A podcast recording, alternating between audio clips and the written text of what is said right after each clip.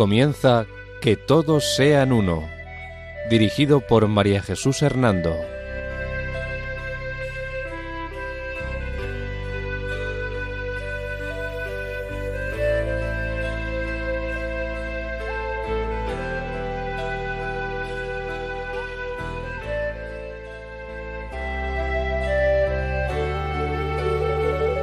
Buenas tardes, queridos oyentes de Radio María.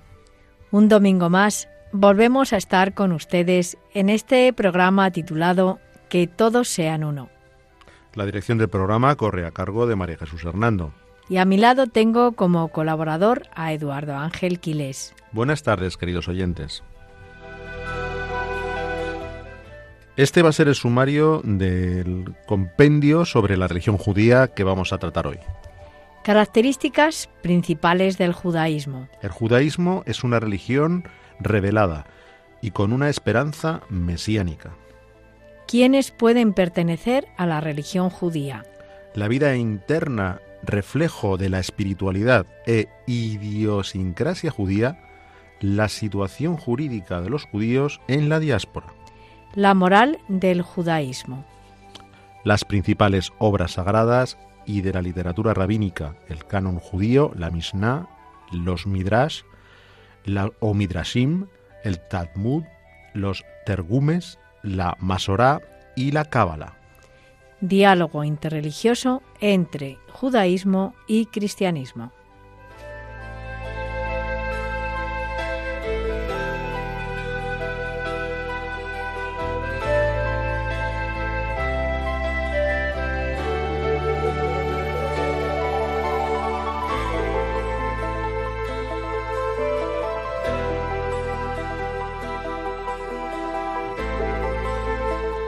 Antes de iniciar la temática del programa, deseo destacar los autores o las fuentes en las que nos vamos a basar para eh, hablar sobre la religión judía y hacer este compendio sobre toda la religión judía. Ellos son García Baró, Agus, Barón, Bright, Baber, Levinas, Neusner, Sketter, Skollen, Penna, Soli, Espadafora, Rávena, Gonzalo Maeso y Sáenz Vadillos. María Jesús, hoy nos has dicho que vas a hacernos un compendio o resumen sobre la religión judía. Quizá a modo de introducción podrías darnos unas pinceladas sobre sus principios y características. Claro que sí, Eduardo. Verás, los primero, lo primero que hemos de resaltar es que el judaísmo es una religión revelada.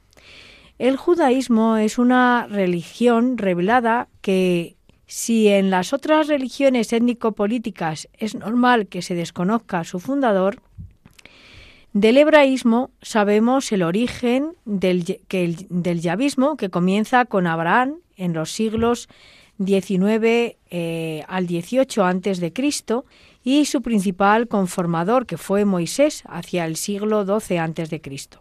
Eh, también lo verdaderamente singular del judaísmo es que es Yahvé mismo quien se revela al hombre. Es Dios quien sale al encuentro del ser humano y no este el que intenta buscar a la divinidad. Eh, María Jesús, también tengo entendido que el judaísmo tiene una esperanza mesiánica. Cuéntanos algo sobre este detalle.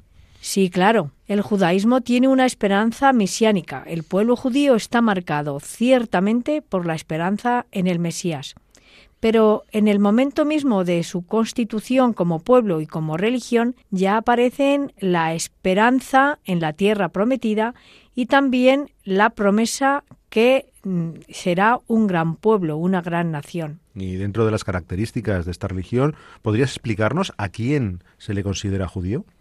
Pues mira, se considera eh, judío o perteneciente a la religión judía a aquel que pertenece al pueblo de Israel y ha nacido de madre judía, aunque también existe la posibilidad de convertirse a esta religión, pero esta conversión e incorporación de corazón al destino de ese pueblo se dificulta bastante a la persona que quiere hacerlo y a veces eh, pues no se le deja ¿no? que, que la haga.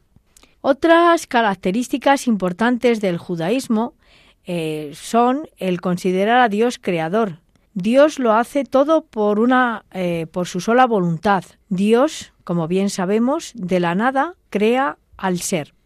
Otra característica es que los judíos creen en un Dios personal, es decir, que mientras que en otras religiones la actividad de los dioses celestes tiende a convertirse en ocio una vez terminada su cosmogonía, Yahvé, sin embargo, está siempre presente y actuando en la historia del ser humano. Lo hace de un modo directo, convirtiéndola en la historia de la salvación en esta vida y en la otra. Característica importante del judaísmo es eh, la santidad de Dios. Esta santidad debe reflejarse en sus adoradores, porque así se lo dijo Dios en el Levítico capítulo 19 versículo 2, Sed santos porque yo, Yahvé, soy santo. Asimismo, la ética judía de la ley natural, eh, eh, la ética judía, perdón, recoge la ley natural reflejada en el Decálogo. Esta incluye el amor al prójimo, eh, al prójimo israelita como a uno mismo.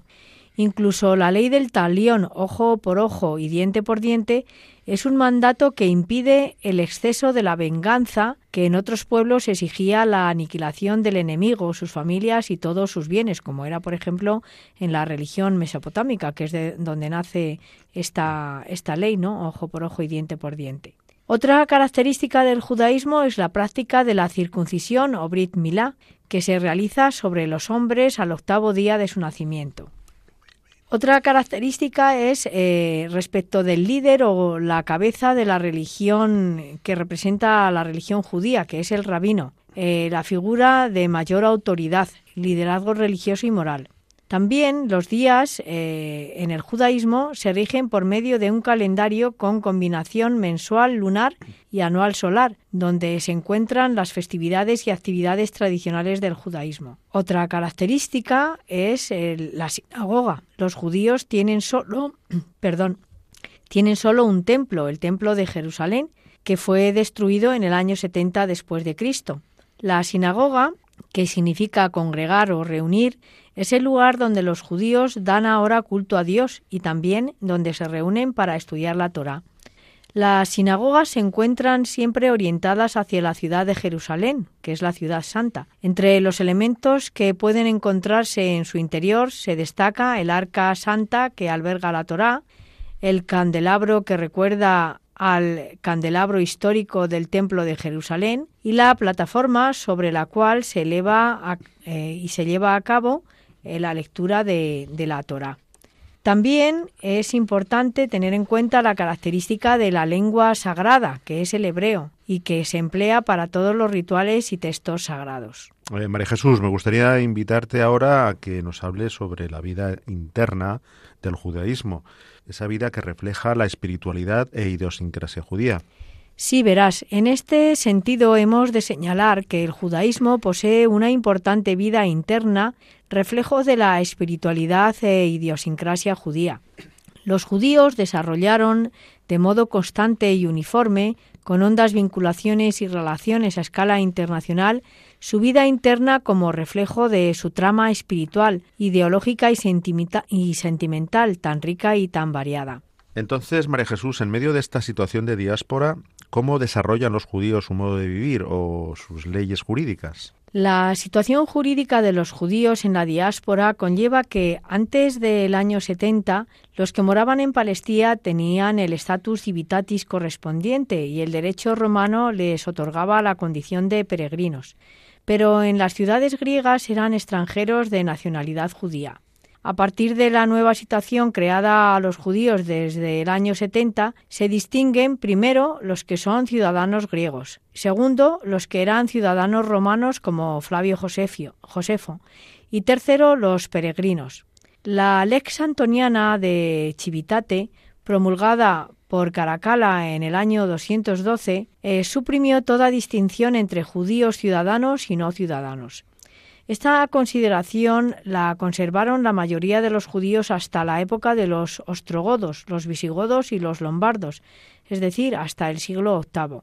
En siglos posteriores y bajo situaciones políticas bastante distintas, aunque sin gozar de la plenitud de los derechos políticos, dado que estaban sometidos a impuestos y gabelas, pues se siguieron un poco con esa situación. Sí, de hecho, María Jesús, creo recordar que esta situación jurídica de las comunidades judías en periodos de especial tirantez o exacerbada judeofobia, tanto en los países musulmanes como en los cristianos, incluso en Alemania, en la Alemania nazi, se les obligaba a llevar un distintivo especial de su condición de judíos.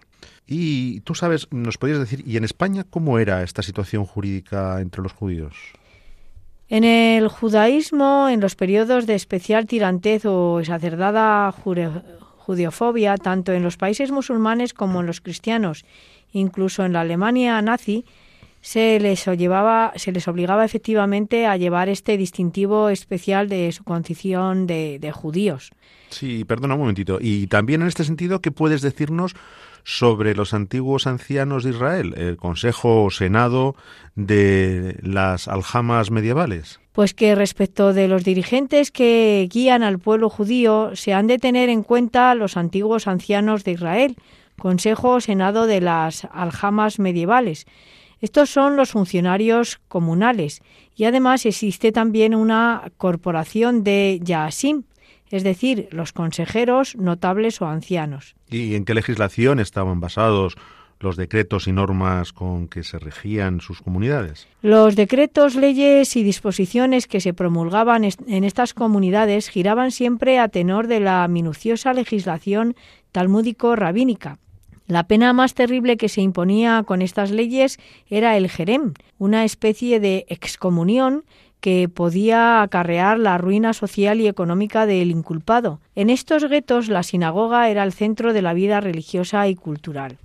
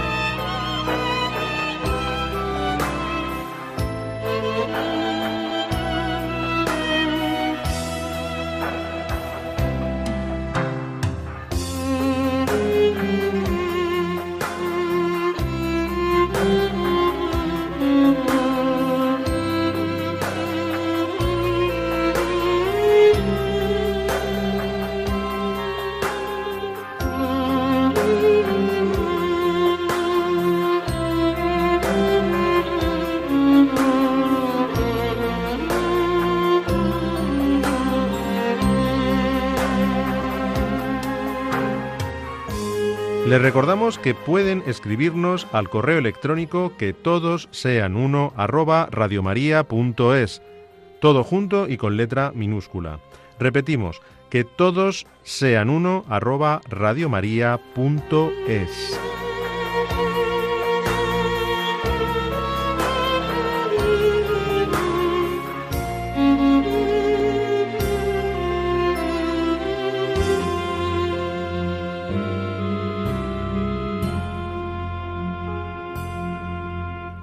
Vale, Jesús, en el sumario de nuestro programa hemos dicho que, entre otros aspectos, íbamos a hablar sobre la moral del judaísmo. ¿Qué puedes decirnos sobre este tema?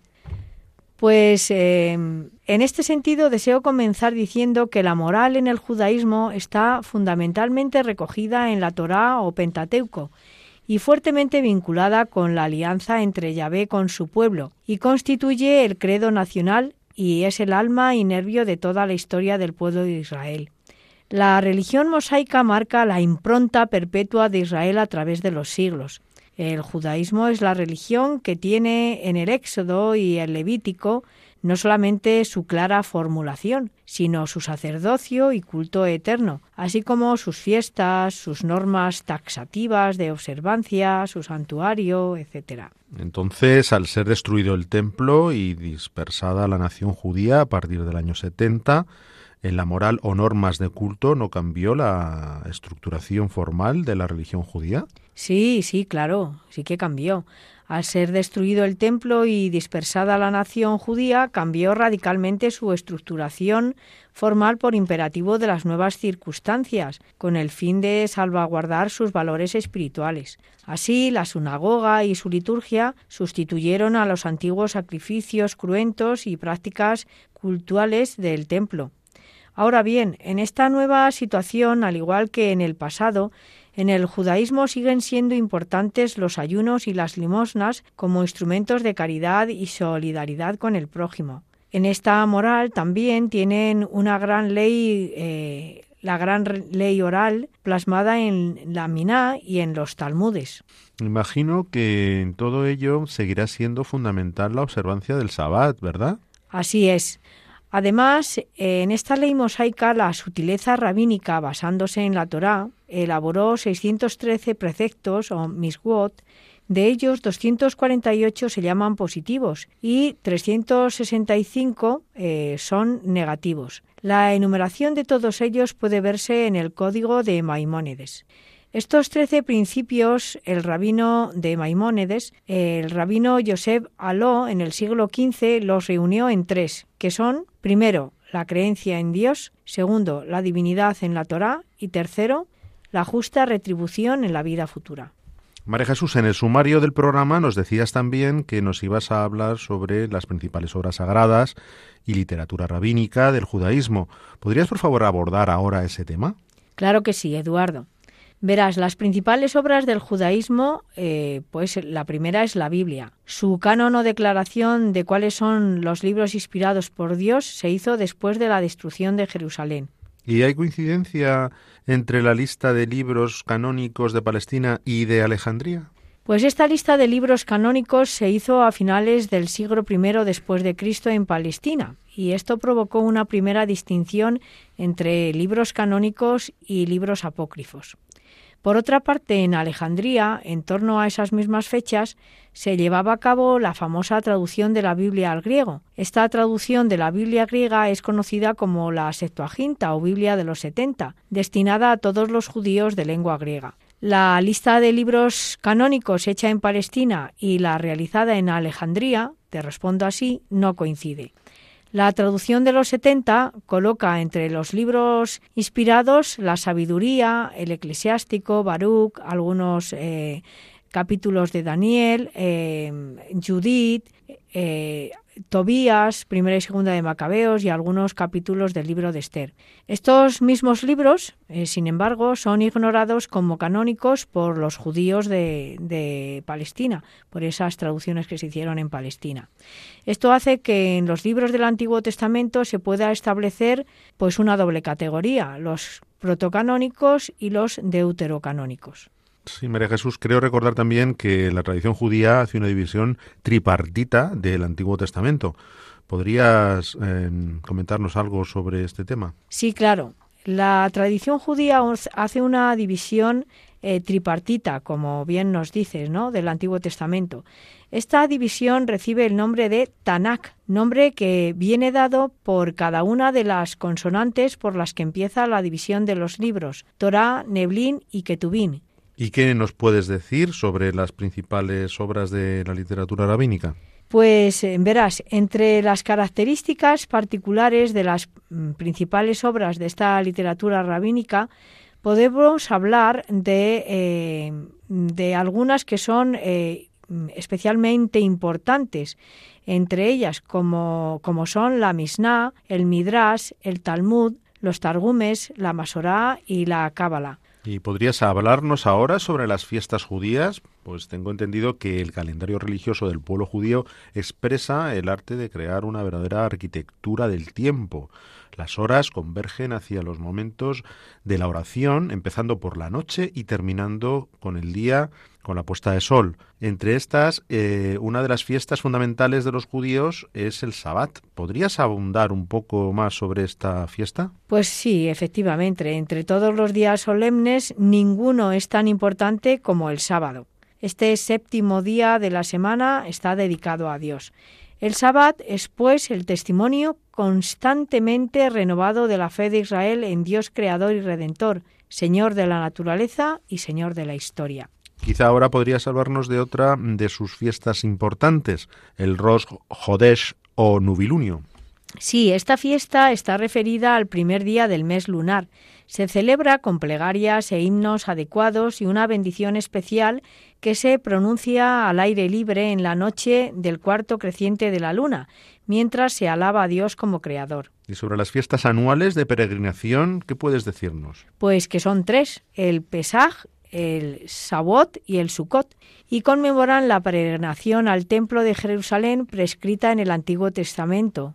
Tres veces al año, Pesaj o Pascua significa paso, y recuerda el paso del ángel de Dios por encima de las casas de los israelitas para preservarlos de la última plaga que se abrió sobre Egipto, y es también conocida como la fiesta del Cordero Pascual que marcó el Éxodo.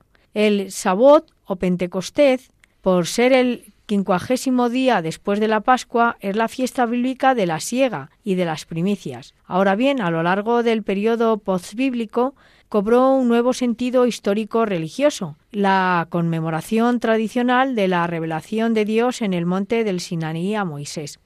Y la última de estas fiestas de peregrinación, el Sukkot, es el recordatorio de la providencia divina que protegió a Israel tras la salida de, Egipto.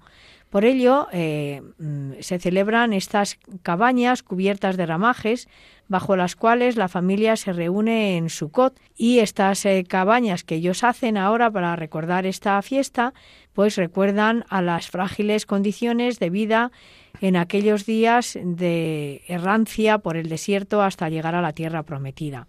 Y dinos, María Jesús, ¿cómo es la fiesta del Año Nuevo para los judíos?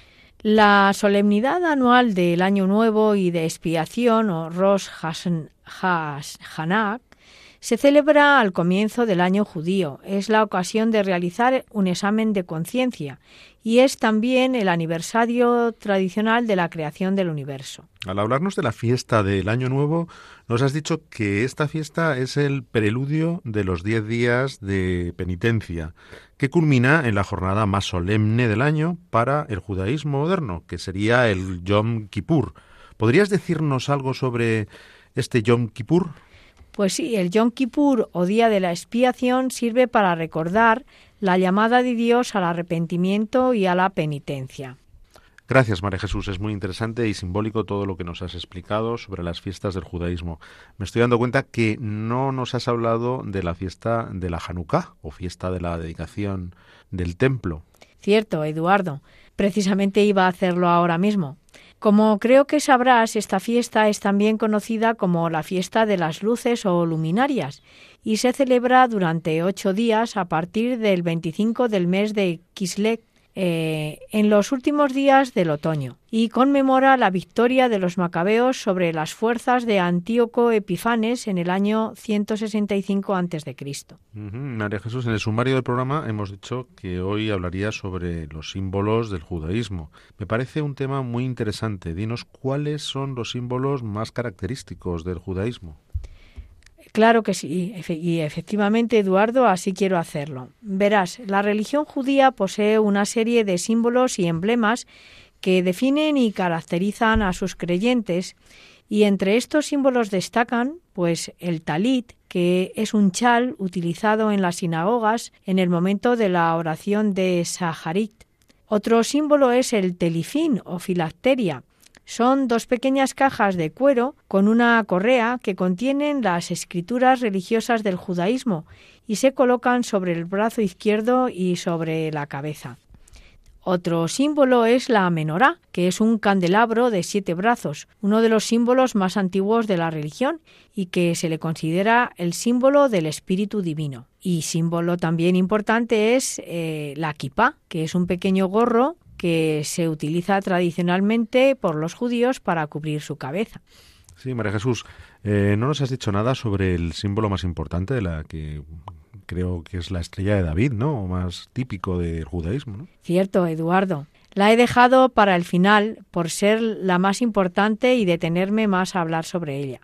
La estrella de David está compuesta por dos triángulos equiláteros superpuestos, formando una estrella de seis puntas o esagrama.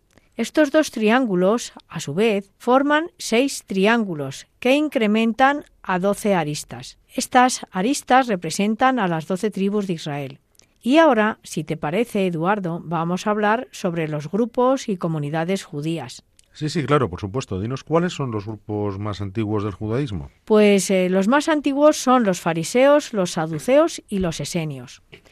Los fariseos fueron un movimiento político y religioso perteneciente al judaísmo que surgió entre los años 587 y 536 a.C. y cuya doctrina evolucionó y se fortaleció durante el siglo II después de Cristo.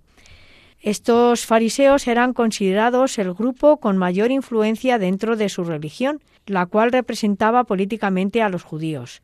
Eran hombres dedicados a los negocios y a las relaciones sociales entre la población. Mm, Jesús, dinos, eh, ¿a qué grupo pertenecen los conocidos como zadoquitas? Estos conformaban un grupo de judíos aristócratas pertenecientes a la clase social alta que se desarrolló en Jerusalén en los siglos I y II antes de Cristo. Estos en general ocupaban puestos con poder significativo, tal como ser parte del Sanedrín. Los zadoquitas, que son los saduceos, eran los encargados de mantener la paz entre judíos y romanos y en base a ello tomar decisiones en eh, que beneficiaran a la nación judía. Gracias por indicarnos estas diferencias entre fariseos y saduceos. Antes has nombrado también al grupo de los esenios. ¿Cuáles son las características que, que definen a este grupo tan carismático? Pues verás, por lo que respecta a los esenios, del griego esenoi, esaoi o osaoio, eran una secta judía establecida probablemente desde mediados del siglo II Cristo eh, tras la revuelta de Macabea, Macabea perdón, en comunidades y vivían eh, en ellas, ¿no? Eh, María Jesús, existen muchos mitos y desinformación sobre la comunidad de los esenios y su papel en la vida y en la formación de Jesús. Por ello, eh, te agradecería que abundaras un poco más sobre la historia de este grupo y de la religión eh, judía que practicaban. Los esenios no eran una secta de tipo esotérico. A los esenios los conocemos como judíos creyentes que viven en comunidad dedicados al estudio de las escrituras, pero también ah, dedicados al estudio de la medicina y de otras ciencias. Algunos estaban casados, otros no, y por tanto no eh, los podemos definir como una comunidad monástica, como algunos han querido de alguna manera hacer. Entonces, ¿por qué este grupo judío ha suscitado tanto interés en el debate científico? Pues ha suscitado este interés mm, porque a partir del año 1946 se encontraron 22 eh, grutas de, mm, en este desierto judío muy cerca del antiguo asentamiento del Qumran, los llamados manuscritos del Mar Muerto. La comunidad científica de los años 50 y 60 comenzó a pensar que podía existir una correlación entre el grupo descrito por los manuscritos, identificado enseguida, pero seguramente de forma equivocada, con los habitantes del Qumran, y el grupo de los esenios, descrito por Flavio Josefo. Es decir, que se podría afirmar que en Qumran no vivían solo los esenios y que vivían también otras personas por tres motivos. Primero, los manuscritos no hablan solo de un único grupo. Segundo, los documentos encontrados no fueron escritos en, el Qumran. Y tercero y finalmente, la investigación nos dice que probablemente Qumran no era otra cosa que una gran industria agrícola.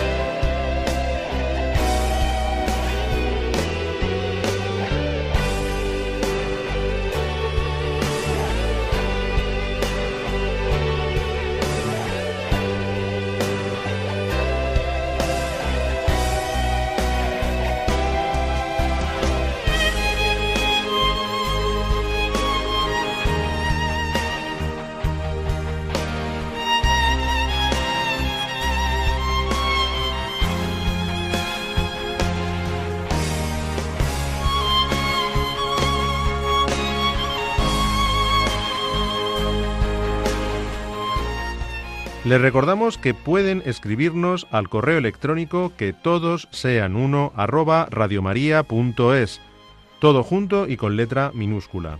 Repetimos, que todos sean uno arroba radiomaria.es.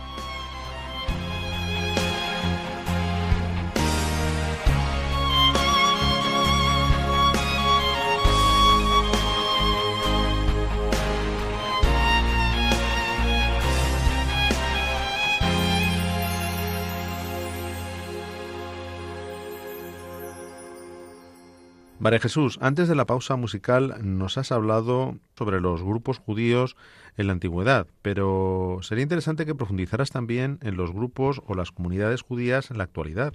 Es cierto, creo que también es importante, ¿no? Verás, Eduardo, los sefardíes eh, en la actualidad, ¿no? Y bueno, en la actualidad y hace unos siglos, eh, estos grupos serían los sefardíes y los azkenazíes, que son las principales comunidades en que se dividen los judíos en la actualidad y en que comenzaron a dividirse después de la diáspora y de la destrucción del templo de, Jerusalén. ¿no? El término sefardita eh, procede de sefarad, que es como llamaban eh, en España a los judíos españoles. La expresión de sefardita incluye también hoy a los que proceden del norte de África, Marruecos, Túnez o Medio Oriente, Yemen y Siria. Y el otro grupo de, los judíos, los askenazís, eh, su nombre proviene de Askenazi, nombre dado en la Edad Media a los judíos del norte de Francia y Alemania y que luego también en otros países de, de Europa, excepto en España, pues se les llamaba así. Está bien, María Jesús, pero puesto que tengo entendido que también otras divisiones de grupos judíos tienen que ver con la posición ideológica de los fieles y las comunidades frente al, eh, impacto de, los modos modernos de entender la vida, te agradecería que nos hablaras también un poquito de ellos. Sí, Eduardo. También hay otros grupos de judíos que tienen que ver con la posición ideológica de los fieles y, de las comunidades, pues eh, en relación al, al, impacto y a los modos modernos de entender la vida que influyen en la religión judía. Em, estos grupos son principalmente tres, son los ortodoxos, los reformistas y los conservadores. Los ortodoxos defienden un modo de entender la religión apegado a las formas del pasado. Los reformistas o liberales intentan vivir la religión de un modo abierto a las cambiantes costumbres actuales, por ejemplo, en lo relativo a la igualdad entre hombres y mujeres.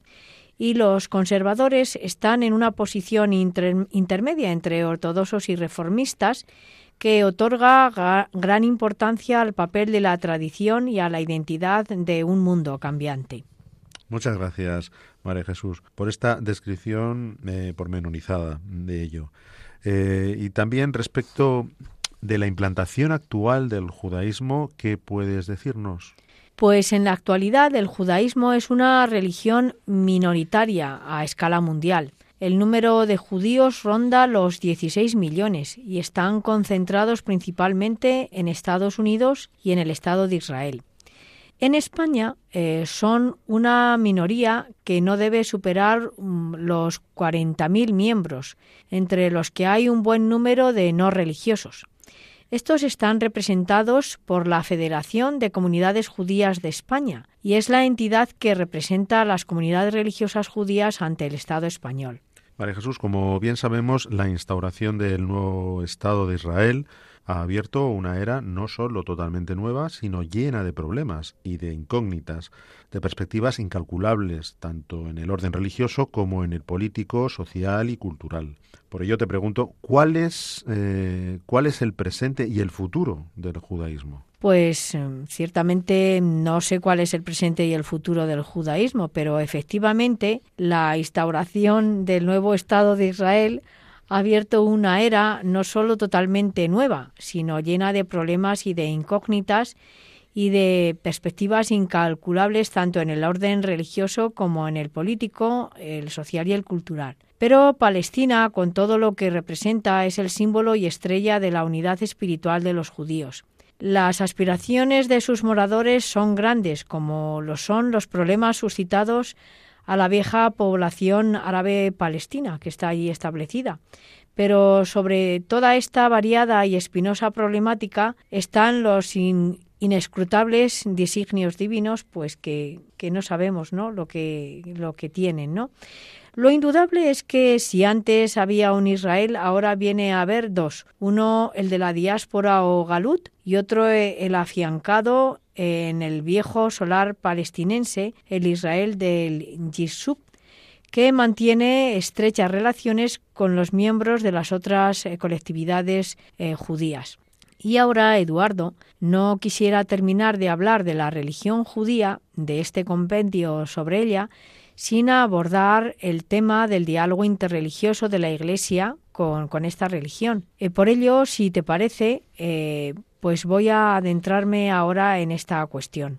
Eh, sí, por favor, por supuesto. María Jesús, me parece muy importante que abordes el tema del diálogo interreligioso con el judaísmo. Dinos, ¿por dónde quieres empezar? Pues me gustaría comenzar hablando del documento del Vaticano II dedicado a este tema, que es el, la Declaración Nostra Aetate, aprobada y promulgada por Pablo VI el 28 de octubre del año 1965 y que ciertamente marcó un punto de inflexión irreversible en las relaciones entre la Iglesia Católica y el judaísmo tras los pasos que ya había dado su predecesor, Juan XXIII. La parte central de, este, de esta declaración, Nostra Aetate, es la que se refiere al judaísmo. Estas palabras, que representan el reconocimiento de las raíces judías del cristianismo y la relación única que existe entre la fe cristiana y el judaísmo, como había subrayado y subrayó después eh, Juan Pablo II en abril de 1986, cuando visitó la sinagoga de Roma, pues son muy importantes y un tema sobre el que también Joseph Ratzinger eh, reflexionó como teólogo y quien, como después obispo de Roma y papa, visitando la sinagoga de la capital de, en Roma en enero de 2010, pues también eh, dio, una gran eh, dio una gran importancia. Veamos lo que dicen estas palabras, ¿no? Y lo que dice este documento de la Nostra Aetate abro comillas. Al investigar el misterio de la Iglesia, este sagrado concilio recuerda los vínculos con que el pueblo del Nuevo Testamento está espiritualmente unido con la raza de Abraham, pues la Iglesia de Cristo reconoce que los comienzos de su fe y de su elección se encuentran ya en los patriarcas, en Moisés y los profetas, conforme al misterio salvífico de Dios reconoce que todos los cristianos hijos de Abraham, según la fe, están incluidos en la vocación del mismo patriarca y que la salvación de la Iglesia está místicamente prefigurada en la salida del pueblo elegido de la tierra de esclavitud.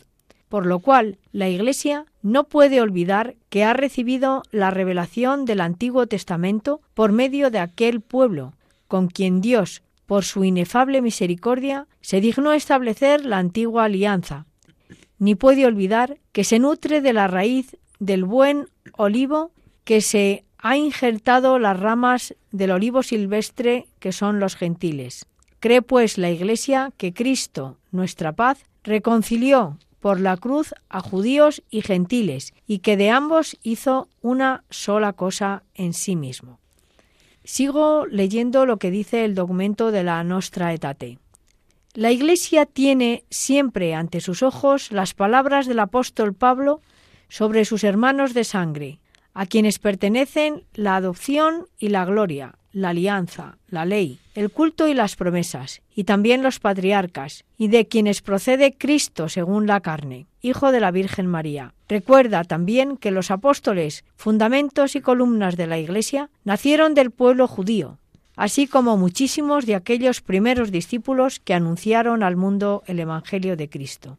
Como es por consiguiente tan grande el patrimonio común a cristianos y judíos, este sagrado concilio, sigue diciendo en, el, en la declaración Nostra Aetate del Vaticano II, quiere fomentar y recomendar el mutuo conocimiento y aprecio entre ellos, que se consigue sobre todo por medio de los estudios bíblicos y teológicos y con el diálogo fraterno. Aunque las autoridades de los judíos con sus seguidores reclamaron la muerte de Cristo, sin embargo, lo que en su pasión se hizo no puede ser imputado ni indistintamente a todos los judíos que entonces vivían, ni a los judíos de hoy. Y si bien la Iglesia es el nuevo pueblo de Dios, no se ha de señalar a los judíos como reprobados de Dios ni malditos, como si esto se dedujera de las sagradas escrituras. Cierro las comillas de lo que dice la declaración Nostra Aetate sobre los judíos y los cristianos en el número 4. Eh, perdona, María Jesús, nos has dicho que el 13 de abril de 1986 el, el Papa Juan Pablo II se convirtió en el primer Papa que entraba en la sinagoga de Roma. Esto me parece importantísimo, ¿no? Así es, Eduardo. En esta fecha, en 1986, como hacíamos alusión, el Papa San Juan Pablo II se convirtió en el primer Papa que entraba en la sinagoga de Roma. En esa sinagoga el Papa eh, afirmó que la, abro comillas, la religión judía no es extrínseca a nosotros, sino que en cierto sentido es intrínseca a nuestra religión. Por lo tanto, nos une al judaísmo una relación que no tenemos con ninguna otra religión. Sois para nosotros, decía el Papa en esta sinagoga, unos hermanos muy queridos y en cierto modo podría decirse que sois nuestros hermanos mayores. Cierro las comillas de lo que decía San Juan Pablo II en la sinagoga de Roma.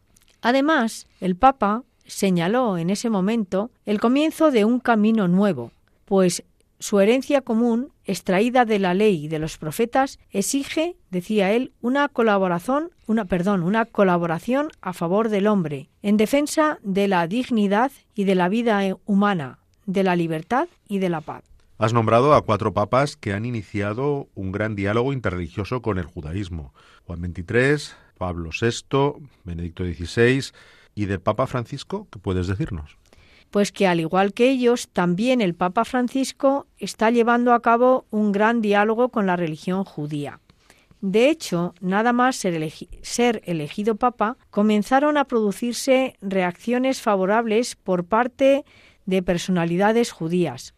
Así, por ejemplo, lo hizo el argentino Abraham Skotka, rector del Seminario Rabínico Latinoamericano y amigo del Papa Francisco en Argentina desde hace 20 años. Eh, considera que Jorge Bergoglio, el que es ahora el Papa Francisco, eh, es el Papa que la cristiandad necesita y resalta que él fue quien ahondó y desarrolló el diálogo entre el cristianismo y el judaísmo en Argentina. Y eh, Escorca dice, en nombre de la comunidad judía, eh, espero que Dios lo cuide, lo guarde, lo inspire y que torne su rostro hacia él. Además de, esto, todas las reflexiones del Concilio Vaticano II y de los papas que han seguido al concilio eh, nos dejan claro que el intento de diálogo y entendimiento en el presente entre judíos y cristianos es uno de los aspectos en los que más debemos insistir y para empezar este diálogo interreligioso conviene que comencemos a hacerlo a través de los sectores menos fundamentalistas y más abiertos de una y otra religión, de la cristiana y de la judía. Para ello, eh, pues también el Papa Francisco nos invita a que comencemos conociéndonos mutuamente en cómo se ha desarrollado la cultura de unos y otros, que planeemos una colaboración en proyectos comunes y una convergencia en puntos concretos, aunque eh, pretender eliminar todas las discrepancias y hacer olvidar la historia resulte hoy imposible. Pero la convivencia y el diálogo, dice el Papa, podrá resultar menos difícil si por ambas partes se da un trato respetuoso y digno, y además si se asumen las responsabilidades históricas sin excesivos dogmatismos. Eh, muchas gracias, María Jesús. Ahora, antes de despedirnos, vamos a hacer una pequeña pausa musical, si te parece.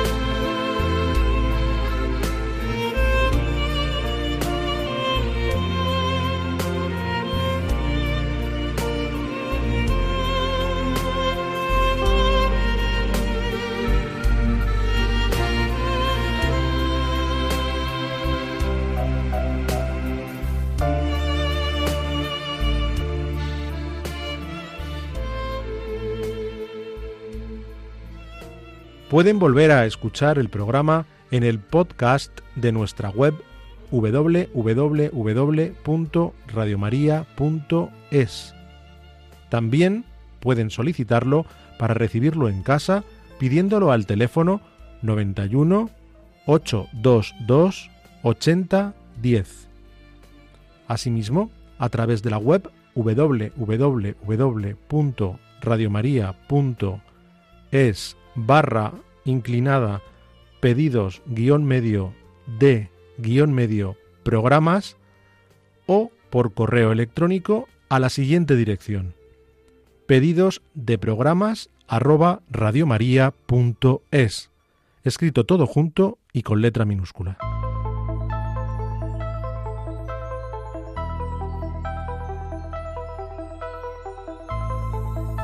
Bien, queridos oyentes, pues después de haber hecho este compendio sobre la religión judía, después de estos eh, cuatro programas que hicimos sobre la religión judía y este quinto dedicado a hacer esta síntesis, y también después de en este quinto programa en que hemos hecho la síntesis sobre la religión eh, judía y hemos tratado precisamente del diálogo interreligioso de los cristianos con, con ellos, pues nos despedimos de ustedes. Sí, muchas gracias María Jesús por tu magistral aportación y bueno, tengo que decir que la dirección, por supuesto, como siempre, ha caído a cargo de, de María Jesús Hernando. Sí, y a mi lado te he tenido a ti, Eduardo Ángel Quiles. Hasta dentro de 15 días, si Dios quiere, que María nos guíe en nuestro caminar y en la búsqueda del diálogo ecuménico e interreligioso. Buenas tardes y gracias por escucharnos.